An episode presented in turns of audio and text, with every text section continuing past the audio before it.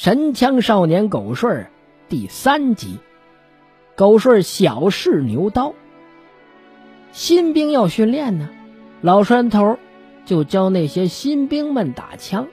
每次呀，老栓头教新兵射击，狗顺呢总在一旁呆呆的看着，趁人不注意呢，就把枪啊抓起来。老栓头看见了，一把就夺过来了，训斥道：“小娃，不许动枪！”老栓头怎么训练的呢？这个老栓头在这个门框、窗户框，还有这个门外老槐树的树枝上，各掉了一枚铜钱儿，叫这些新兵们没事啊，就隔着老远看铜钱儿，还说呀：“你们要把铜钱儿看得有碗口大。”那你的功夫就练成了。新兵们没事就盯着这个铜钱看，其他连的士兵不知什么原因呢，嘿，都说他们是想钱想疯了哈。看铜钱嘿，狗顺呢坐在门外，门外有一种鹿帚，是一种农具呀，坐在这个农具上，痴痴的望着槐树上。吊着的那枚铜钱儿，眼都不眨呀，显得更加的痴呆了。一天下午，士兵们操练完回来，看见狗顺在几十步开外的地上放着一个破钢盔，他坐在路轴上，手里呢拿着一把石子儿，朝钢盔里就扔，每次都能扔进去，就是。把把都命中，回来的士兵见开饭还早，就围在旁边啊看热闹。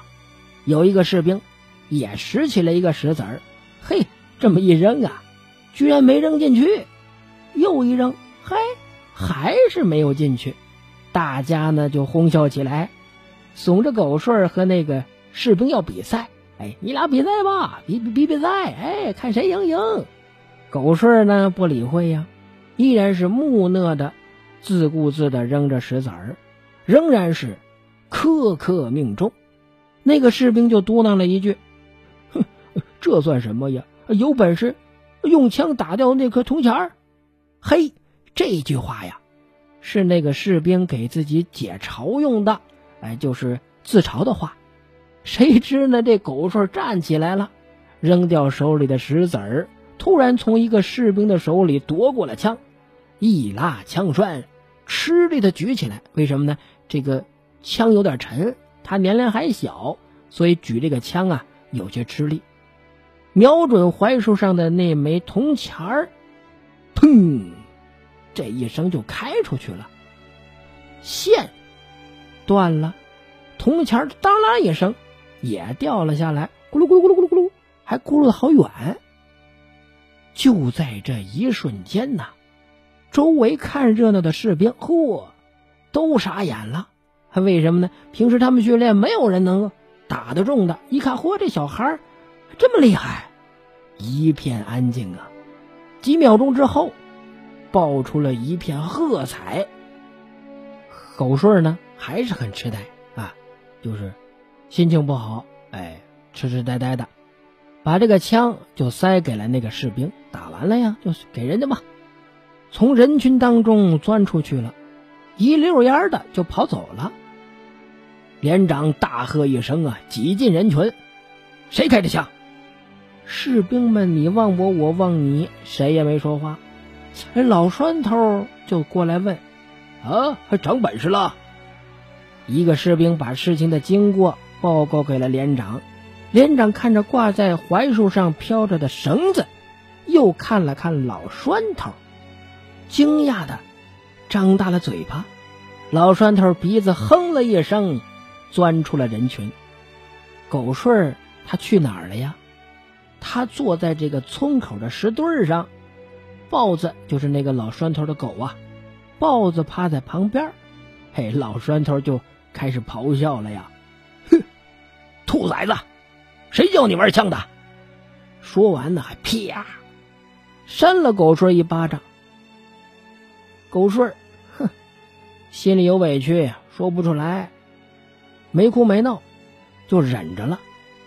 一个月之后啊，团长来到连里看新兵训练，哎，训练的怎么样了呀？啊，这新兵，这个团长呢决定挑选十个新兵，命人在五六十步开外的一个土坎上摆五十个疙瘩，哎，土疙瘩摆上去。如果呢都击中了，每人赏赏钱，赏多少钱呢？赏这个大洋啊，一块。老栓头准备挑人呢，团长却摆摆手说道：“哎，去去去，我来挑，我来挑啊！”他挑了十个人，居然个个是弹无虚发。团长大喜，把老栓头大大的夸奖了一番。忽然呢，又想起什么来了。说道：“老栓头，你儿子呢？我想见识一下。”还没等老栓头答话，狗顺钻了出来，就拿着一个士兵的枪，看着团长。老栓头想阻拦呢，团长却吩咐摆上土块。一个士兵在土坎上放了三块石头，狗顺举枪瞄准，砰砰砰。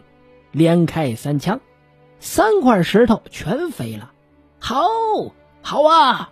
士兵们喝彩。团长一看，呵，高兴极了，当即就叫勤务兵去拿这个大洋，哎，大洋钱赏给兄弟们。团长拍了拍老栓头的肩膀，然后说：“呀，战场上就跟老子这样杀鬼子，别浪费了老子一百多块大洋啊！”